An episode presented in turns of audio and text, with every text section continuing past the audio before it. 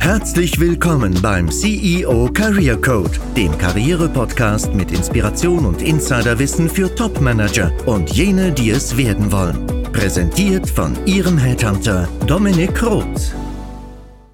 Wenn ich im Rahmen von Rekrutierungsaufträgen Kandidaten vorinterviewe und sie nach ihrer Wechselmotivation frage, erhalte ich meistens eine der folgenden Antworten.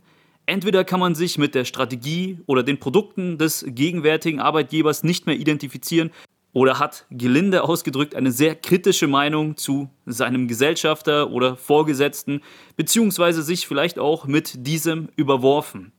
Verstehen Sie mich nicht falsch, ich finde alle diese Antworten völlig legitim und oftmals gibt es auch gar keinen Grund zu wechseln, außer jenen, dass ich Sie angesprochen habe und ein besseres Angebot für Sie habe. Es ist nämlich mein Job, Ihnen einen besseren Job schmackhaft zu machen und Sie für eine neue Herausforderung zu begeistern. Ich möchte in dieser Episode aber auf einen anderen Punkt abzielen. Gehen wir mal auf eines der genannten Wechselmotive exemplarisch ein.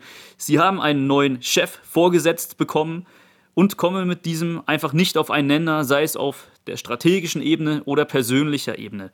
Bleiben wir mal der Einfachheit der Darstellung wegen auf der persönlichen, also Sie können ihn nicht riechen. Wenn jemand aus meinem Team oder ich Sie dann nach einer erneuten Auseinandersetzung mit ihm auf eine neue Herausforderung, zum Beispiel als Business Unit Leiter bei einem Unternehmen Ihrer Branche ansprechen, zeigen Sie sich mit großer Wahrscheinlichkeit erstmal offen. Denn dann kann der gute Dominik Roth auch noch den Finger in die Wunde legen und Ihnen recht authentisch skizzieren, wie die Führungskultur bei meinem Mandanten aussieht und wie positiv es denn dort ablaufen kann. Ihr Track Record entspricht auch dem, was ich suche und ich stelle in dem Vorinterview fest, dass es vielleicht ganz gut zwischen Ihnen beiden als zwischen meinem Kunden und Ihnen passen könnte. Kurze Zeit vergeht und ich begleite Sie dann zu dem Unternehmen, also zu meinem Kunden. Sie treffen dort direkt auf Ihren potenziell neuen Vorgesetzten, beispielsweise den CEO eines großen Mittelständlers Ihrer Branche, wie gesagt. Sie stellen im Gespräch fest, dass Sie nicht nur gemeinsame Ansichten über das Umfeld des Marktes teilen, sondern auch beide gerne golfen, dasselbe Auto fahren, auf derselben Uni studiert haben, jetzt mal übertrieben dargestellt. Wer die Folge kennt, in der ich über den Liking Bias und die Wissenschaft der Sympathie spreche, weiß, wie stark Ähnlichkeit und Sympathie einen Einfluss auf unsere Wahrnehmung haben können und diese verzerren können. So, und nun rufen Sie mich nach dem Erstgespräch mit dem CEO an und sagen, Herr Roth, ich habe innerlich schon zu Ihrem Mandanten gewechselt.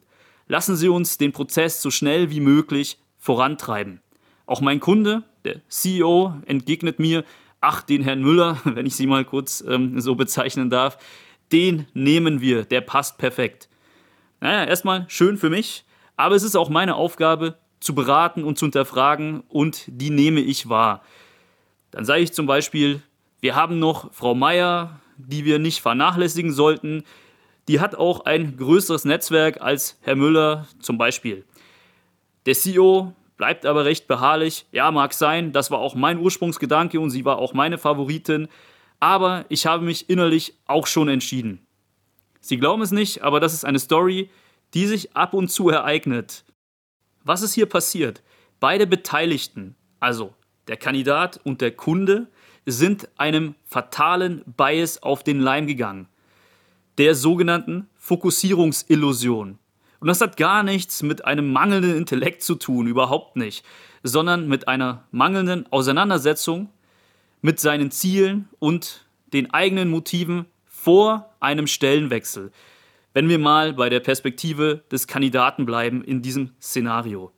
Ich gebe mal ein Beispiel für eine Fokussierungsillusion, das von Psychologen ähm, bei diesem Bias, also bei dieser Wahrnehmungsverzerrung, gerne angeführt wird. Der Lottogewinn.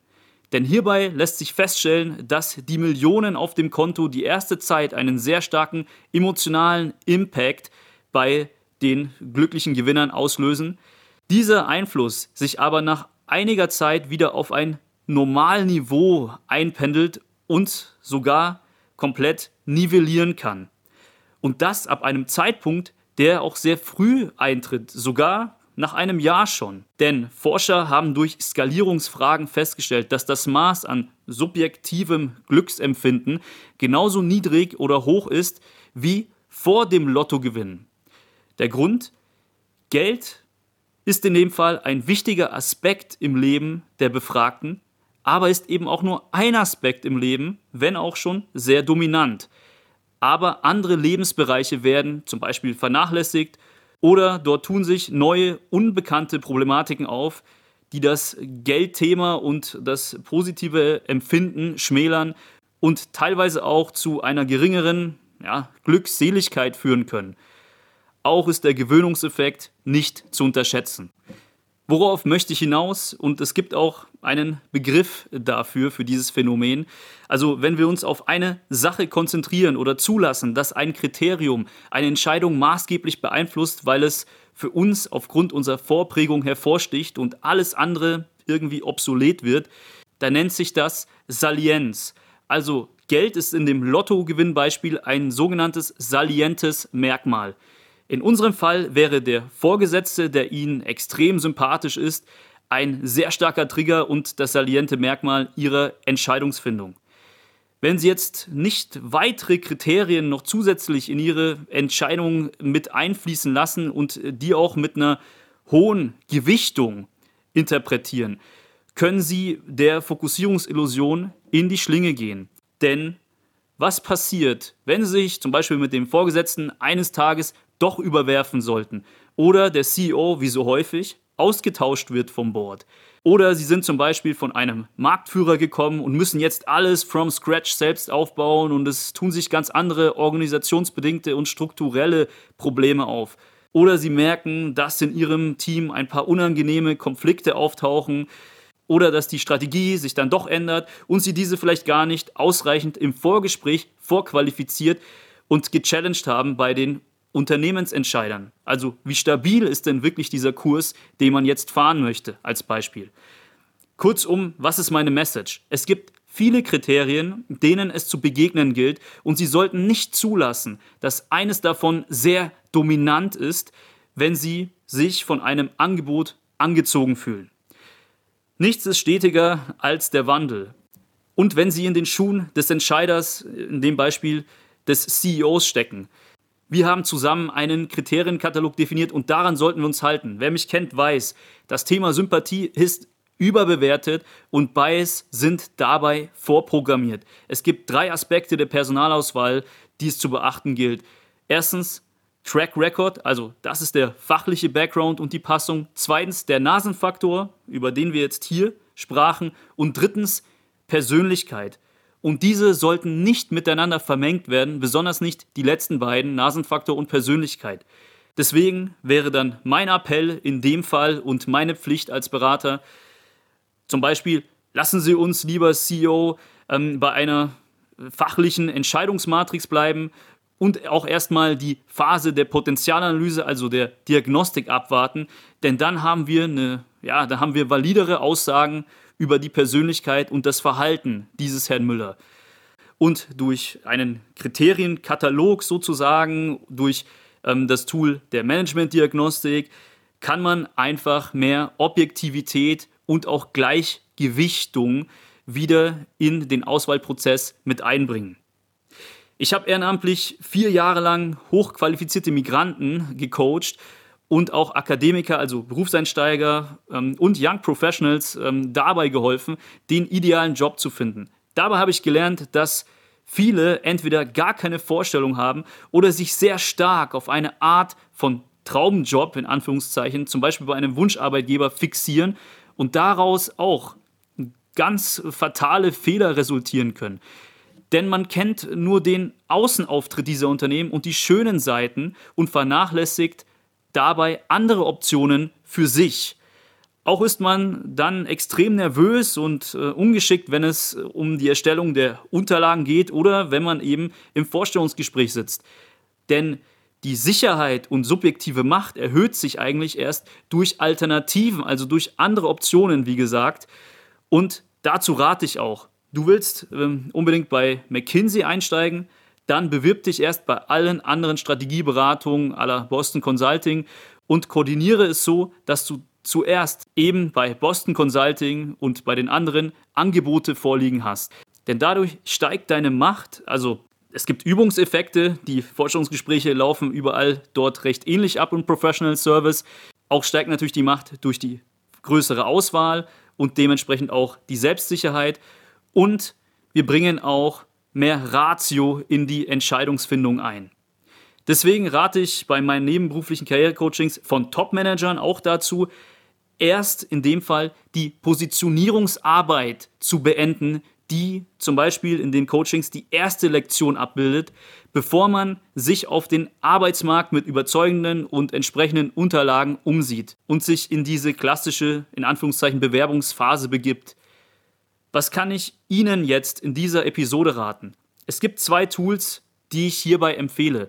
Das erste klingt etwas kindisch, aber ich kenne keinen anderen Begriff dafür, Himmel oder Hölle. Also ich liste Kriterien auf, die für meinen idealen Job wesentlich sind und ähm, das nenne ich eben Himmel und nehme dabei Bezug auf Unternehmen, auf die Branche und die Art der Tätigkeit und Funktionen, die ich gerne ausführen möchte.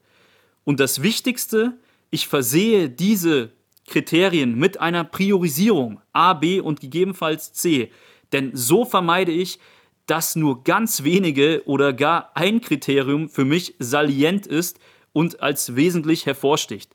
Außerdem geht es nicht nur darum, was ich möchte und mir vorstellen kann, sondern auch, was mein Track Record hergibt und wofür ich im Arbeitsmarkt interessant bin. Und das wird von Executives oftmals eher unterschätzt. Und das ist das zweite Tool, auf das ich immer sehr starken Wert lege, eine sogenannte I-SWOT-Analyse also eine SWOT-Analyse über den eigenen Track Record, über die eigene Person.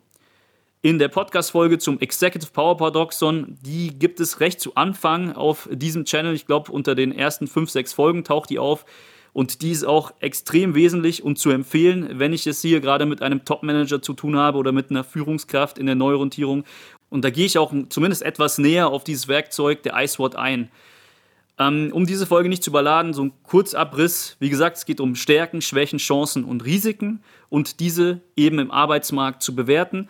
Und ebenso sollten Sie auch hier Branchen, Unternehmen und Funktionstitel für sich recherchieren. Und in dem Bereich der Stärken und Chancen gibt es eine Schnittmenge. Und das ist Ihr Sweet Spot, also der Bereich, der gemäß Ihres Track Records die größten Chancen für Sie im Arbeitsmarkt abbildet. Wenn Sie Interesse daran haben, wie genau Sie das umsetzen und wie Sie auch Chancen im Arbeitsmarkt recherchieren und IceWord-Beispiele von anderen Coaches als Inspiration sehen möchten, also eine klare Anleitung, kurz gesagt, zur Positionierung haben möchten, sehen Sie gerne mal in die Show Notes. Dort finden Sie einen Link zu mehr Infos zu meinem Executive Career Coaching bzw. dem Coaching für die Neuorientierungsphase von Führungskräften. Denn die Positionierungsarbeit wird, wie gesagt, am meisten unterschätzt, bildet aber das Fundament für alle weiteren Schritte. Ihr Sweet Spot und Track Record muss in den Unterlagen ersichtlich sein und Sie müssen ja auch eine Basis haben durch das Tool der iSWOT und vielleicht auch durch das Tool Himmel und Hölle, um Jobangebote für sich zu bewerten und objektiver zu selektieren. Denn durch diesen ganzheitlichen Prozess können Sie dann den Job antreten, der Ihnen entspricht und der Sie auch erfüllt. Kurze Randbemerkung, auch für Young Professionals und Einsteiger, die diesen Podcast hören, habe ich eine ganzheitliche 1 zu 1 Anleitung erstellt, auch wie für Executives, aber da unterscheidet sich schon sehr viel in der Herangehensweise. Mehr Infos dazu auch in den Show Notes und es gibt sogar eine kurze, kostenfreie Online-Schulung. Soweit, so gut für heute. Ich hoffe, Sie konnten etwas mitnehmen aus dieser Podcast-Episode und zukünftig können Sie durch die Impulse, die Fokussierungsillusion bzw. Salienz umgehen, sich dessen besser gewahr sein vielleicht und folgenschwere Fehler in der Neuorientierung vermeiden.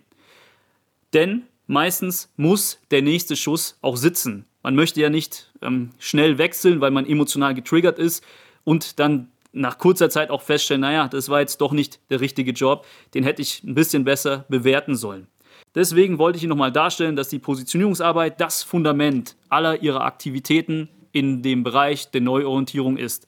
Ich freue mich auf die nächsten Folgen mit Ihnen und habe mir überlegt, auch mehr über das Thema Entscheidungen ähm, im Management oder Jobwechsel, Bias etc. aufzunehmen. Seien Sie gespannt und auch in Zukunft dabei, indem Sie den Podcast abonnieren, beziehungsweise, wenn Sie auf Spotify hören, auf Folgen klicken. Ihr Dominik Roth.